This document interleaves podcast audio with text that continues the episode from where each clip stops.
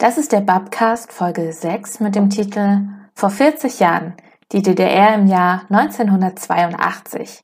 Am Mikrofon für euch heute Jens und Michelle.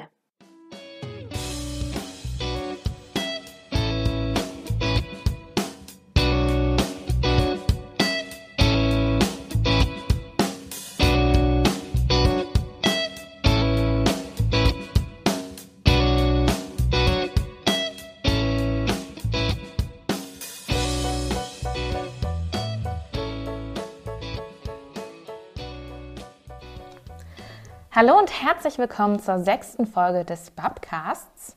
Vor 40 Jahren, die DDR im Jahr 1982. Anlässlich des neuen Jahres haben wir uns überlegt, wir schauen mal 40 Jahre zurück. 40 Jahre gab es die DDR und deswegen nehmen wir das zum Anlass, heute das Jahr 1982 in den Blick zu nehmen. Was war das für ein Jahr? An welchem Punkt in ihrer Entwicklung stand die DDR? Gab es wichtige Ereignisse? Was hat sich für die Menschen in der DDR geändert? Und was hat das Leben in der DDR für die Menschen ausgemacht? Hm, Jens, fällt dir was zum Jahr 1982 ein? Tatsächlich ist das Jahr 1982 ein auf den ersten Blick sehr unspektakuläres Jahr. Also wenn man beispielsweise Geschichten der DDR, über die DDR liest, kommt dieses Jahr eigentlich sehr, sehr selten vor. Wir haben so berühmte Jahre wie 1953 Volksaufstand, 1961 Mauerbau.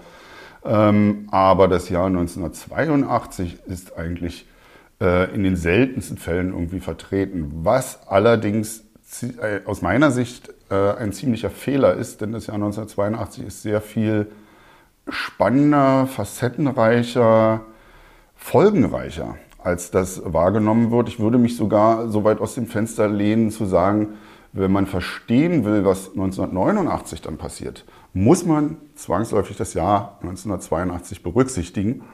Und dem werden wir uns heute mal ein bisschen widmen.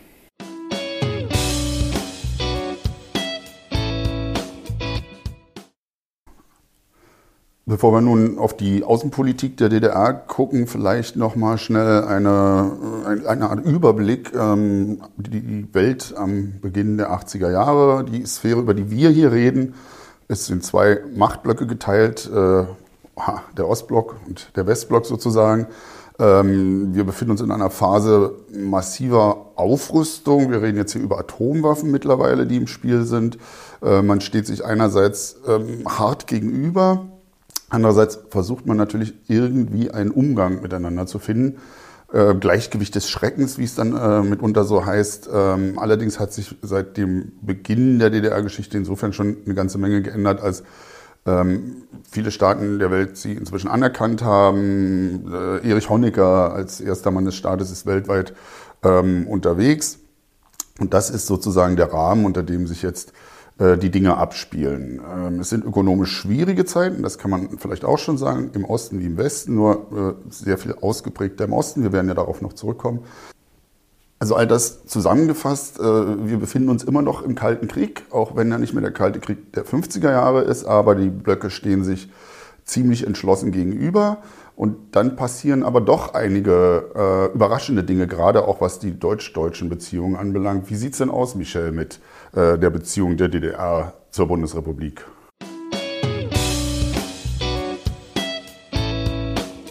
Um uns das anzuschauen, würde ich vorschlagen, gucken wir mal in den Dezember 1981 und weichen ein bisschen von unserem Jahr 82 ab.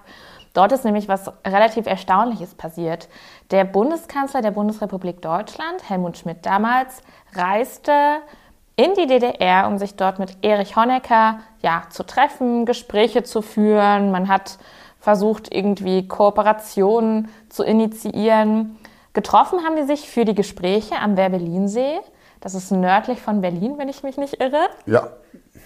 Ähm, und dort, genau, haben sie sehr viele Gespräche geführt. Richtig konkrete Ergebnisse gibt es aus diesen Treffen eigentlich nicht, aber es hat so ein bisschen die, ja, den Kurs für die nächsten Jahre vorgegeben, die Art und Weise, wie man eben zusammenarbeiten möchte. Zumal äh, das aber nicht ungewöhnlich ist, also gerade die deutsch-deutschen Spitzengespräche sind oftmals dadurch gekennzeichnet, dass sie an sich einen Wert darstellen, aber als konkrete Ergebnisse sehr wenig hervorbringen.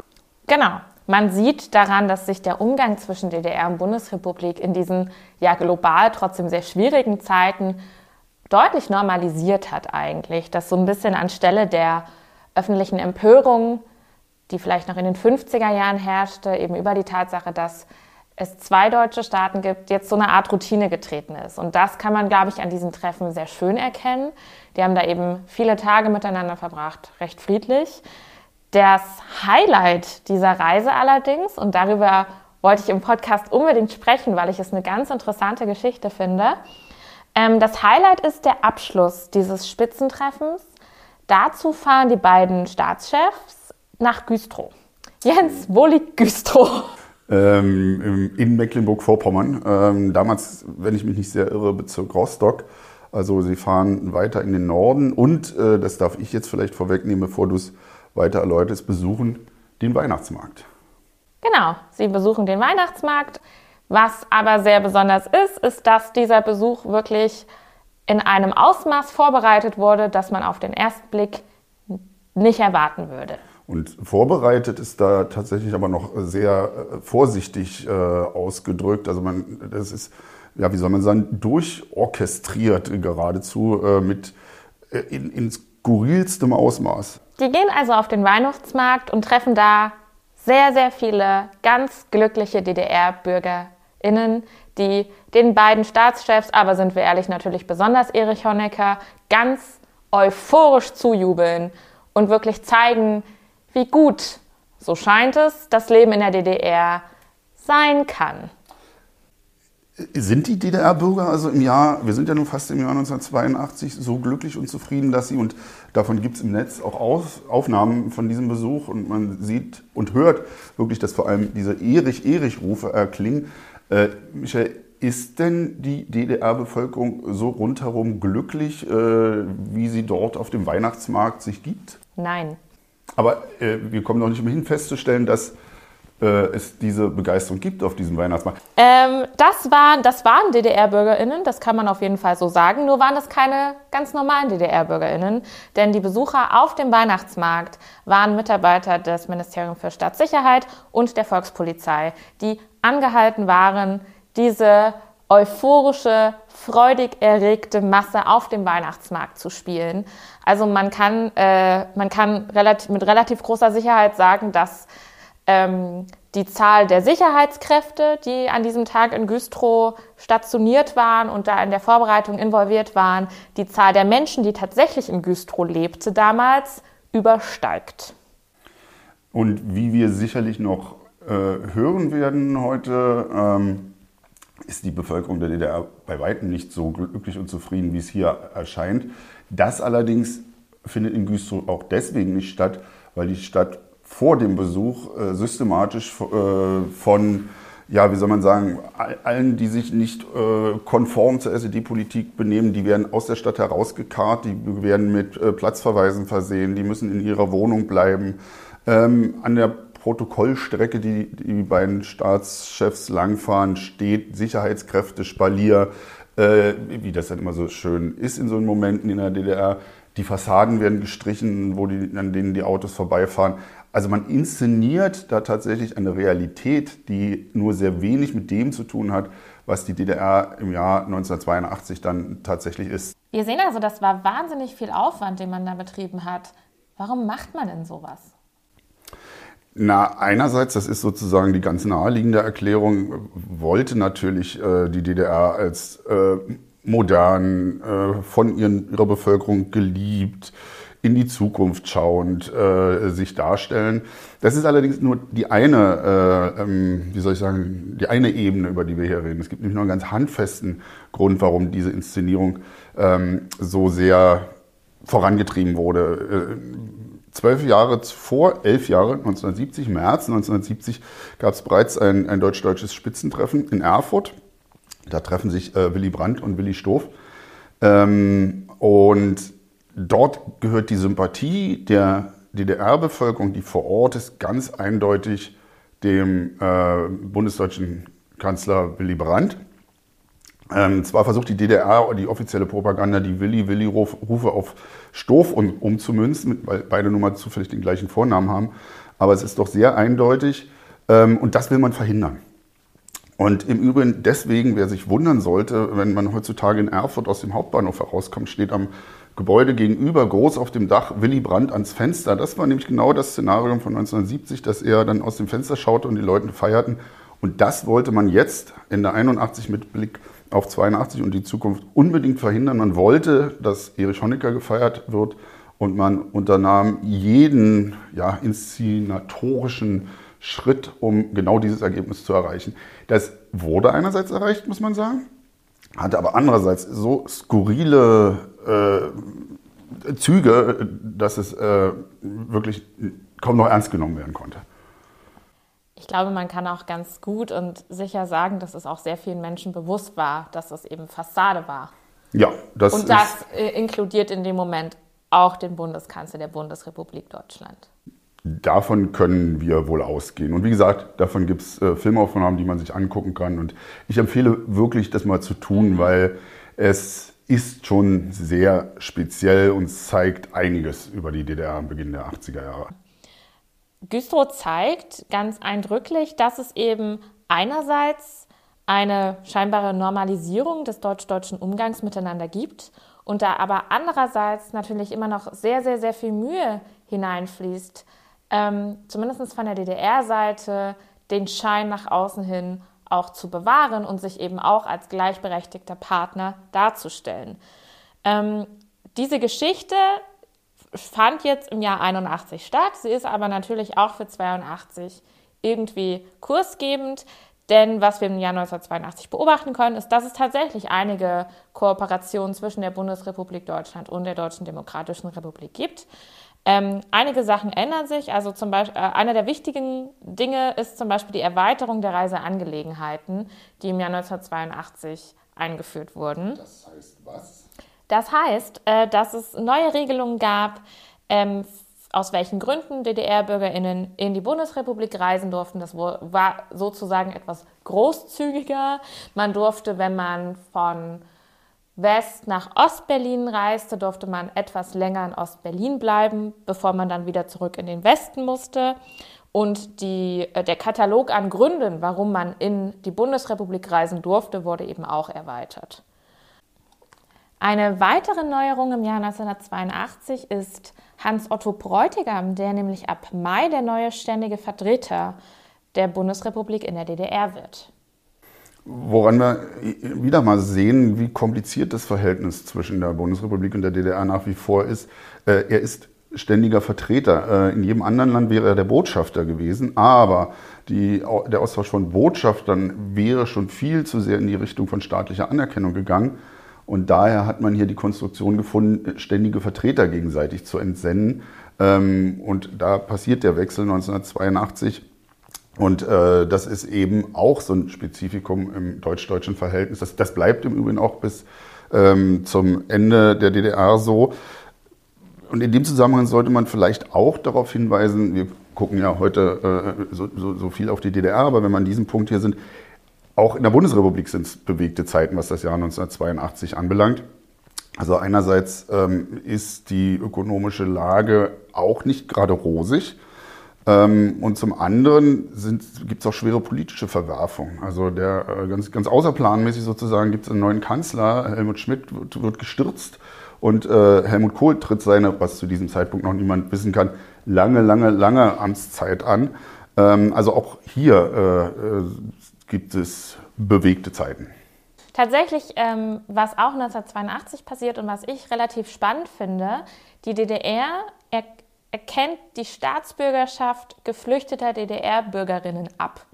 Und wenn man sich das so anhört, klingt das ja erstmal nach keiner guten Sache. Wenn jemandem die Staatsbürgerschaft aberkannt wird, gibt es dafür meistens schwerwiegende Gründe und das ist eigentlich keine besonders gute Geschichte. Aber wiederum bewegen wir uns in den Merkwürdigkeiten der deutsch-deutschen Beziehungen, äh, auch jetzt hier im Jahr 1982. Äh, warum also ist die Aberkennung einer Staatsbürgerschaft positiv zu werden? Ähm, die DDR hat die Staatsbürgerschaft dieser Geflüchteten aberkannt und das hat diesen Menschen ermöglicht, dass sie in die DDR reisen konnten und dann wieder zurück in die Bundesrepublik. Das heißt, wenn sie dann in der DDR waren, um ihre Freunde, ihre Familie zu besuchen, die sie ja durch die Flucht nicht mehr sehen konnten, liefen sie eben nicht Gefahr, von der Polizei verhaftet zu werden und eingesperrt zu werden, sondern sie waren keine Bürgerinnen der DDR mehr und mussten deswegen auch zurück in die Bundesrepublik gelassen werden. Und ähm, das hat die DDR nicht aus reiner Herzensgüte gemacht, sondern auch das war eine Auswirkung dieser Gespräche, dieser deutsch-deutschen Gespräche. Was sie dafür im Umkehrschluss bekommen hat, waren einfach Devisen. Und äh, wie wir noch sehen werden, äh, braucht die DDR zu diesem Zeitpunkt kaum ähm, etwas mehr als äh, Devisen, also äh, Westgeld äh, sozusagen, was auch damit zu tun hat, dass es im Verhältnis zum Ostblock oder im Ostblock oder auch in den weltweiten Beziehungen äh, Verschiebungen gibt, die im Jahr 1982 stattfinden. Und darüber wollen wir dann auch gleich reden.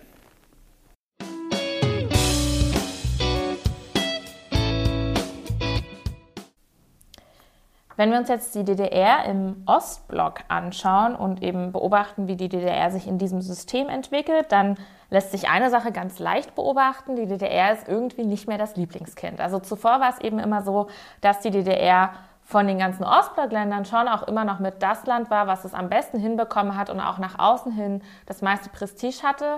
Und durch diese ganzen wirtschaftlichen Problematiken war das jetzt eben nicht mehr so.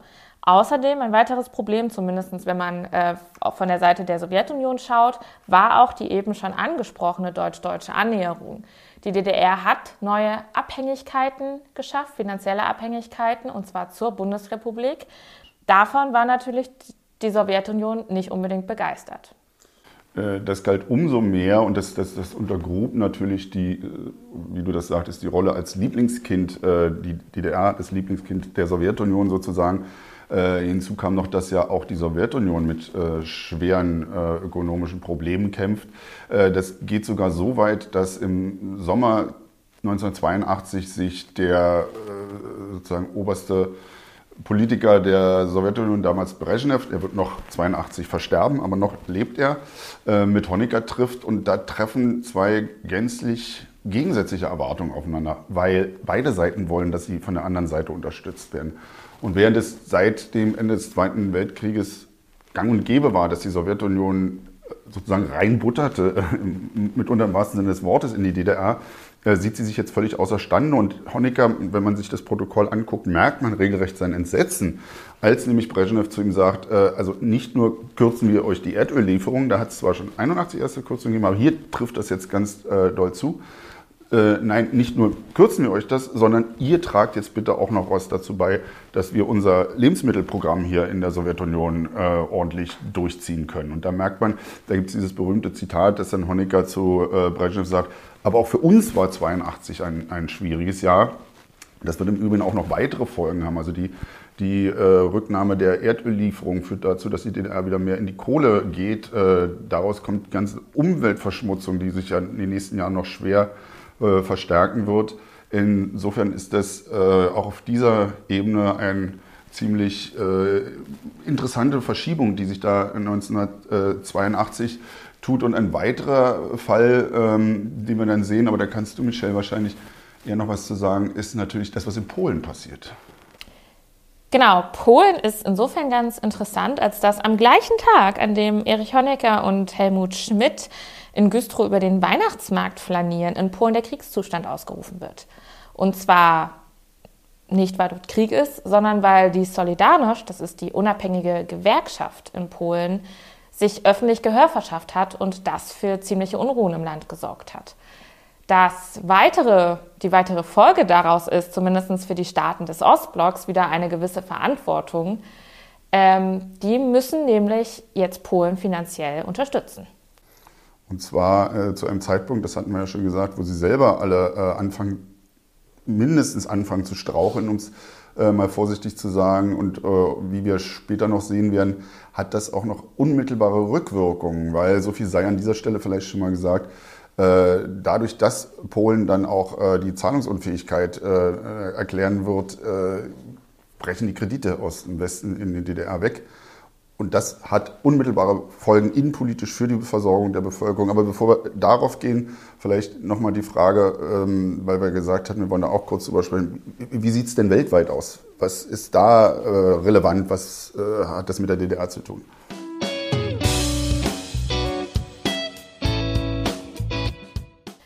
Global gesehen ist das natürlich ein höchst komplexes Thema. Um nur mal ein Beispiel zu nennen, die DDR musste die finanziellen und logistischen Unterstützungsleistungen, die sie gegenüber afrikanischen, verbündeten afrikanischen Staaten geleistet hat, drastisch zurückfahren, weil sie das eben wirtschaftlich nicht mehr ähm, stemmen konnten.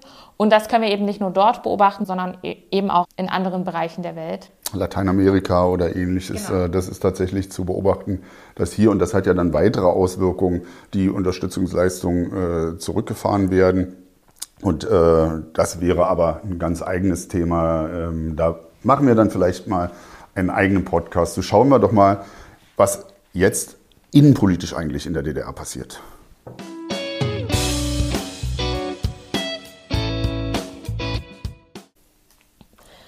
Wenn wir also in die DDR reinschauen und uns mit der Innenpolitik beschäftigen, dann könnte man sich ganz vielen Themen widmen, aber ein Thema, auf dem 1982 sicherlich der Fokus liegt, ist die, oder der könnte man sagen, drohende Atomkrieg, der da vor der Tür eben auch immer noch steht und damit einhergehend die steigende Militarisierung, genau, die äh, viele Menschen in der DDR natürlich auch Sorgen bereitet.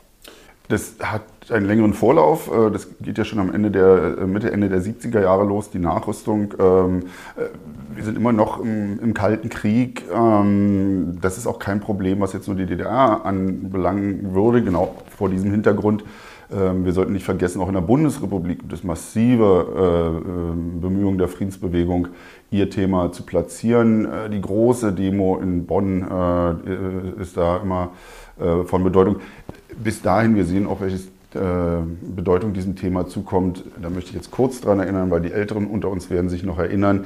Äh, Nicole äh, gewinnt mit ein bisschen Frieden den ähm, Grand Prix de la Chanson und das erzeugt auch große Euphorie.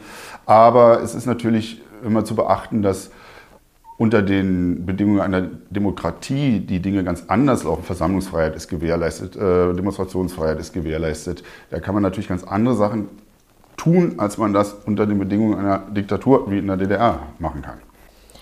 Wenn wir nämlich uns anschauen, wie das unter Diktaturbedingungen funktioniert, dann können wir in der DDR beobachten, dass wir an sich eine staatliche Friedenspolitik haben, die auch daraus besteht, dass offen sehr stark eine Friedfertigkeit kommuniziert wird und eben sehr stark der Fokus auf dem Frieden liegt. Und das wird zum Beispiel auch bei den bereits erwähnten Gesprächen äh, um Güstrow deutlich, weil auch dort beide Staatschefs sehr stark darauf beharren, dass der Frieden die höchste aller Prioritäten ist. Ähm, in der DDR kommt dazu aber noch eine nichtstaatliche Friedensbewegung. Und man würde jetzt denken, die haben beide die gleichen Interessen und das ist eigentlich alles gut, aber so leicht ist es dann eben doch nicht. Denn man kann beobachten, dass diese offen kommunizierte Friedfertigkeit der SED-Führung im ganz ja, krassen Gegensatz eigentlich zu ganz vielen Maßnahmen steht, die in diesem Jahr auch be, ähm, beschlossen werden. Und da sieht man dann, dass die äh, so viel beschworene Friedenspolitik der offiziellen DDR, der SED, äh, natürlich vor allem Rhetorik ist. Das sehen wir beispielsweise an zwei Gesetzen, die 1982 verabschiedet werden. Da ist zum einen ähm, das Grenzgesetz, ähm, das äh, nochmal vorherige Maßnahmen klarer benennt, äh, zuspitzt, in dem auch ganz eindeutig gefordert wird, dass auf äh, Grenzverletzer zu schießen ist, ähm, weil ja immer diese Debatte steht, gab es eigentlich sowas wie einen Schießbefehl. Da steht nicht drin, sie müssen schießen, aber da steht schon drin, äh, Grenzverletzer sind unter Einsatz aller Mittel zu stoppen. Und äh, das ist äh, das verklausuliert. Das ist das eine Gesetz, das verabschiedet wird. Ein anderes ist das ein neues Wehrdienstgesetz, äh, auch das geht entgegen der offiziellen Friedensrhetorik in eine ganz andere Richtung. Denn zum Beispiel ist es jetzt erstmals möglich, äh, unter bestimmten Voraussetzungen, dass auch Frauen äh, zum Wehrdienst ähm, herangezogen werden. Und das hat auch seine Folgen. Allerdings, Michelle, werden wir das heute ähm, erstmal noch größtenteils außen vor lassen. Aber vielleicht kannst du ein paar Worte dazu sagen. Richtig, das ist an sich Teil dieser nichtstaatlichen Friedensbewegung. Es gründeten es gründen sich nämlich um das Jahr 1982 mehrere Gruppierungen, die sich den Frieden sozusagen auf die Fahnen geschrieben haben. Und zwar nicht mit den Mitteln, die die DDR so vorgibt, sondern ja, mit anderen Mitteln. Eine davon sind unter anderem die Frauen für den Frieden, die sich eben als Reaktion auf dieses neue Wehrdienstgesetz gründen, die eben ja, sich darüber beschweren, dass Frauen nun auch in den Krieg ziehen müssen. Ähm, das werden wir heute nicht besprechen, denn dazu kommt bald ein ganz eigener Podcast, auf den wir uns schon sehr freuen. Und deswegen bleibt es an dieser Stelle dabei, dass wir das sagen und äh, also auch die Frauen für den Frieden fallen, also äh, wie gesagt, wird nochmal extra besprochen, aber fallen in diese sehr, sehr zentrale Thematik hinein, was die Innenpolitik anbelangt. Äh, Frieden, Abrüstung, Kriegsangst sind ganz zentrale Punkte. Ähm, viele weitere Aktionen auch in der DDR könnte man da nennen. Beispielsweise es gibt einen sogenannten Berliner Appell. Das ist eine Gruppe um den äh, recht bekannten Pfarrer Rainer Eppelmann, äh, der die, die, die Abrüstung auf beiden Seiten einfordert. Michel? Ein, ähm, etwas, was Menschen dazu vielleicht einfällt, ist der Appell Frieden schaffen ohne Waffen. Das war ein ganz wichtiger Slogan in diesem Jahr, der eben vor allen Dingen auch mit der Bewegung um den Berliner Appell verbunden wird. Und ähm, insofern ist es tatsächlich sehr wichtig, dass man diese Friedens- äh, und ähm, Rüstungsproblematik im Blick behält, woran ja auch wieder äh, Finanzen hängen, was den staatlichen Überlegungen anbelangt. Ähm, und ein zweiter Teil aber, der ganz wichtig ist und der äh, ganz entscheidende Bedeutung auch für die weitere Entwicklung der DDR haben wird, der 1982 äh, die eine Rolle spielt, ist natürlich, es ist mehrfach angeklungen, aber wir wollen es jetzt nochmal vertiefen, äh, die Frage Wirtschaft und Versorgung. Was ist eigentlich mit der ganz normalen Bevölkerung, äh, wie geht es der so?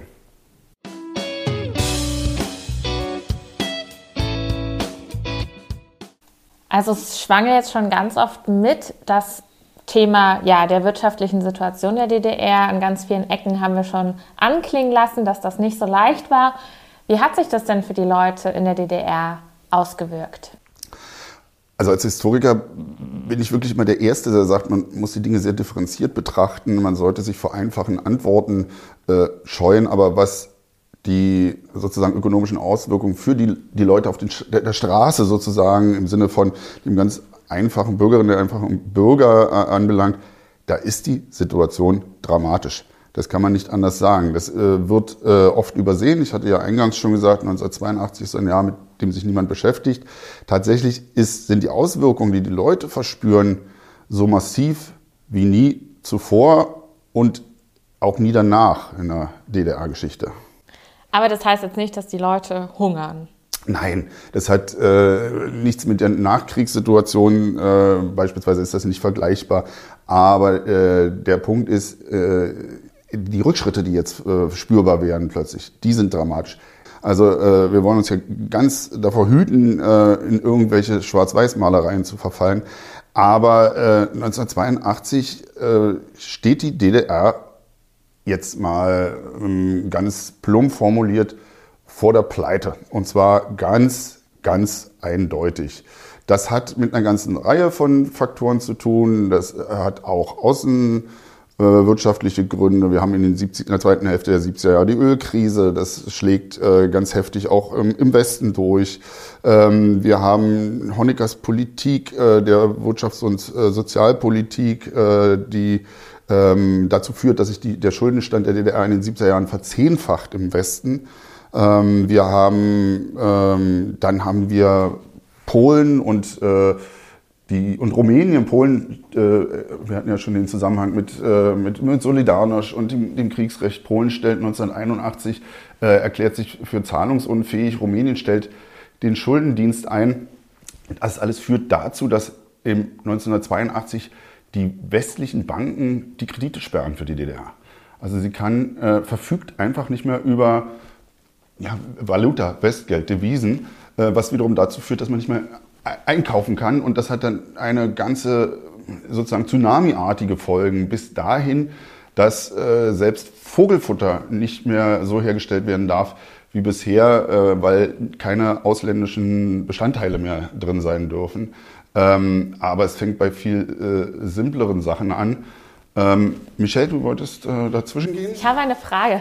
Nein, also was, was mir so auffällt, vor allen Dingen, weil du auch die 70er Jahre angesprochen hast, was man vielleicht gerade noch für Anfang der 80er, was 82 ja noch ist, vielleicht auch sagen kann, ist eben, dass dieser Unterschied zu dem Leben, was vielleicht zehn Jahre zuvor ja noch anders ausgesehen hat, eben auch gerade, weil es ja in den 70er Jahren durchaus einen Aufschwung ja. gab. Und dass, es, ja. dass, dass vielleicht das auch etwas ist, was die Leute gespürt haben. Vor zehn Jahren war es irgendwie besser. Äh, definitiv. Also die frühen äh, Jahre äh, unter Honecker, also die erste Hälfte der 70er Jahre, waren Aufschwungjahre. Äh, es ging voran, die Leute bekamen mehr Lohn, sie mussten weniger arbeiten, äh, das Wohnungsbauprogramm wurde aufgelegt. All das wird als Fortschritt wahrgenommen.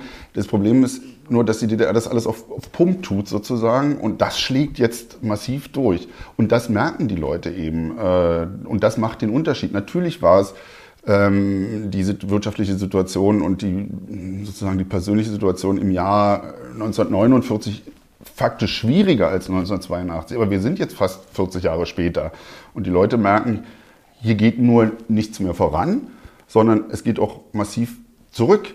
Ähm, und selbst den Funktionären dämmert, dass etwas ganz grundsätzlich schief läuft in der DDR. Dass es nicht einfach nur schlecht gemacht ist, sondern äh, das System irgendwie nicht so funktioniert. Gab es denn auch, also weiß man was darüber, was zum Beispiel die Funktionäre oder so da beobachtet haben oder zum Beispiel auch das Ministerium für Staatssicherheit? Das Wissen, äh, das kann man in Erfahrung bringen, wenn man sich denn mal mit diesem Jahr beschäftigt. Ähm, tatsächlich stellt das Ministerium für Staatssicherheit schon Anfang des Jahres 1982 in einem Bericht, äh, schreibt es ganz klar nieder, dass äh, es nicht mehr möglich sein wird, sich aus eigener wirtschaftlicher Kraft aus dieser Krise herauszuarbeiten. Äh, das ist die, die totale Bankrotterklärung. Und das ist im Übrigen auch das Besondere des Jahres 1982, die Funktionäre, sei es das Ministerium für Staatssicherheit, seien es die Parteifunktionäre, jenseits des Politbüros, das da irgendwo im Elfenbeinturm sieht, die merken, das geht hier irgendwie nicht mehr weiter. Da sind Ernüchterungsprozesse äh, mit verbunden, die sich weitertragen durch die weitere DDR-Geschichte. Also wir reden davon, dass im Jahr 1982 eben sich lange Schlangen vor den Fleischern und Bäckern äh, bilden. Wir reden davon, dass äh, in Fleisch Mangelware wird. 1982 ist das Jahr der Semmelleberwurst und der Semmelblutwurst wo man die DDR aus purer Verzweiflung versucht, äh, den Fleischanteil in der Wurst zu senken, indem eben Semmel dort reingetan werden. Äh, es kommen neue Buttersorten auf den Markt, die weniger Fett haben als bisher. Ähm, ein weiteres ganz verheerendes Problem, was sich auch bis 1989 zieht, ist beispielsweise die, äh, die, die Transportsituation. Es gibt keine Ersatzteile, die Lkw stehen auf, der, äh, auf, den, auf, den, Höfen und können nicht fahren. Da kommt man dann auf die Idee, auch ein Teil des Jahres 1982, äh, ich glaube 186 geschlossene Bahnhöfe gerade im ländlichen Raum wieder zu eröffnen, damit man dieses Transportproblem einfach lösen kann, weil man die Güter einfach nicht von A nach B bekommt. Da gibt es große Pläne, die sollen eröffnet werden und das scheitert wiederum am allgemeinen Ressourcenmangel, weil man nicht das Baumaterial hat und ähnliches. Also die Situation 1982 ist tatsächlich dramatisch ähm, und wirkt eben fort, was ich äh, schon mal angedeutet habe. Äh, es ist eine dermaßen Ernüchterung und das sagen die Leute auch. Äh, äh zumindest untereinander, noch nicht öffentlich, aber untereinander. Und das geht eben hin bis zu SED-Funktionären und Ähnlichen, die ja platt formuliert, anfangen, den Glauben an die Sache zu verlieren. Besonders dramatisch ist das dann wahrscheinlich, wenn man so den Vergleich hat. Auf der einen Seite leere Regale und massive Versorgungsprobleme und auf der anderen Seite ist natürlich Geld da, um ganz, ganz viele Statisten auf den Güstrower Weihnachtsmarkt zu stellen und äh, dem Erich zujubeln zu lassen und das oder, oder dort die Fassaden zu renovieren. Das ist natürlich eine Frage, welche Prioritäten setzt man auch. Und äh, ein weiteres Beispiel, was wir ja auch schon hatten, ist eben, die, natürlich kostet die Aufrüstung Geld äh, und äh, die, die sozusagen der, äh, dem normalen Handel äh, entzogen wird. Und ein nächstes Problem, was dazu kommt und zu, auch zu diesen Ernüchterungsprozessen führt, die ich schon ange, äh, angesprochen habe, schlägt man eine Zeitung aus dem Jahr, eine DDR-Zeitung aus dem Jahr 1982 auf, da wird ein Erfolg nach dem anderen gefeiert. Und das ist eben, obwohl selbst in ungewöhnlich klarer Art und Weise die Spitzenfunktionäre darauf hinweisen, dass es ein schwieriges Jahr ist, wird trotzdem nach wie vor der kommende Sieg des Sozialismus gefeiert. Es wird äh, die Überlegenheit dem Kapitalismus gegenüber gefeiert. Und dann vergessen wir bitte nicht, die DDR-Bürger können ihren Fernseher anschalten und das Westfernsehen sehen. Auch die Bundesrepublik macht schwierige Jahre durch. Aber das ist mit nichts, äh, mitnichten zu vergleichen mit dem, was in der DDR an schlechter Versorgung, an also der Glaube an die Zukunft geht verloren. Christa Wolf beispielsweise, äh, ich erinnere mich, schreibt über die 80er Jahre, dass man nicht glauben sollte, es wäre wie die 70er. Hier äh, ist nur noch Ernüchterung von Mehltau, der sich übers Land liegt, äh, äh, schreibt sie. Also es ändert sich grundsätzlich etwas. Man kann vielleicht sagen, dass Anspruch und Wirklichkeit in der DDR immer weiter auch auseinanderdriften. Ja, das äh, kann man sicherlich sagen. Ähm, man kann sogar so weit gehen, also wir wissen aus den Akten, äh, aus den Archivunterlagen, dass sich die DDR darauf vorbereitet, was denn jetzt eigentlich passieren soll, wenn alle Importe, insbesondere von Getreide, eingestellt werden sollen. Es wird über die Wiedereinführung von Lebensmittelmarken nachgedacht, äh, die, die es seit dem Ende der 50er Jahre nicht mehr gibt. Das wäre wiederum die totale Bankrotterklärung. Dazu kommt es nicht. Ähm, aber es ist kaum ein Szenario vorstellbar, das trostloser, weniger zukunftsträchtig ähm, und mehr pleite nah ist als dieses Szenario. Ähm, die Rettung, muss man sich natürlich fragen, gut, wir sind jetzt 1982, äh, die DDR existiert doch aber noch. Sieben Jahre muss sie ja noch schaffen. Sieben Jahre muss sie noch schaffen. Und äh, warum schafft sie es? Bundesrepublik springt ein? Ja, die, darüber, haben, ja darüber haben wir ja vorhin schon gesprochen. Genau, diese, diese berühmten Milliardenkredite, die äh, dann 1983 und 84 fließen, die ohne die, äh, da lege ich mich fest, ohne die die DDR lange vor 1989 und zwar schlichtweg aus ökonomischen Gründen äh, zusammengebrochen wäre. Nun muss man natürlich fragen, wieso rettet ausgerechnet die Bundesrepublik die DDR? Da muss man dann wieder den Blick ein bisschen weiten, wollen wir jetzt nicht groß machen, aber zumindest mal äh, andenken, in Moskau sitzen noch Hardliner. In Polen herrscht Kriegsrecht. Wer weiß, was passiert wäre, wenn jetzt ausgerechnet die DDR zusammenbricht. Das ist jetzt ein bisschen so kontrafaktische Geschichte, aber aus den Unterlagen sieht man klar, die DDR war 1982 am Ende. Und die Bundesrepublik will aber eben vermeiden, dass es zu einer Instabilität in Mitteleuropa kommt und deswegen gibt es die Milliardenkredite.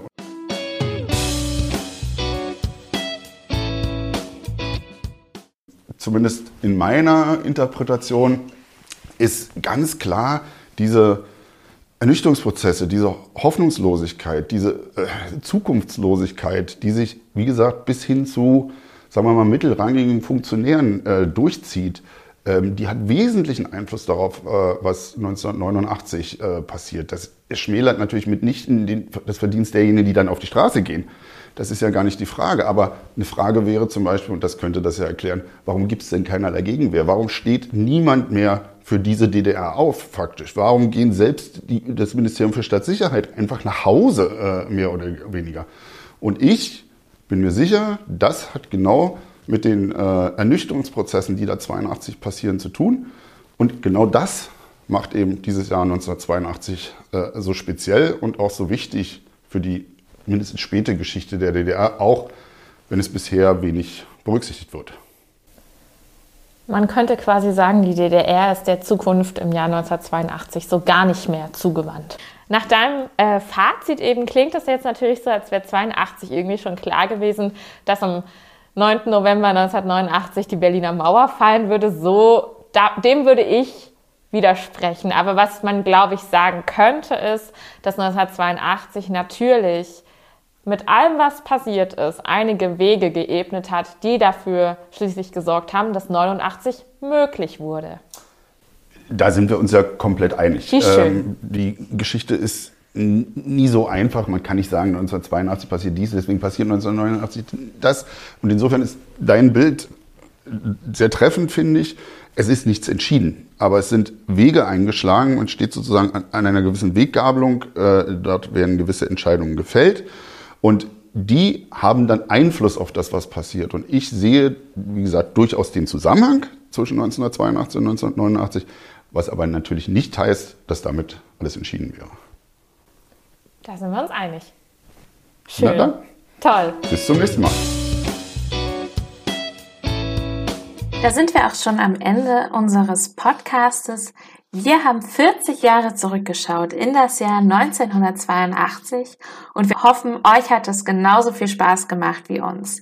Ihr könnt uns gern Feedback da lassen, indem ihr uns zum Beispiel auf Twitter schreibt. Dort heißen wir bab-berlin. Ihr könnt außerdem gerne auf unserer Homepage vorbeischauen. Das ist aufarbeitung-berlin.de. Schaut auch gern in die Show Notes, da haben wir euch noch ein paar interessante Links reingepackt und weitere Informationen. Und wir hoffen, ihr seid auch beim nächsten Mal wieder mit dabei. Tschüss!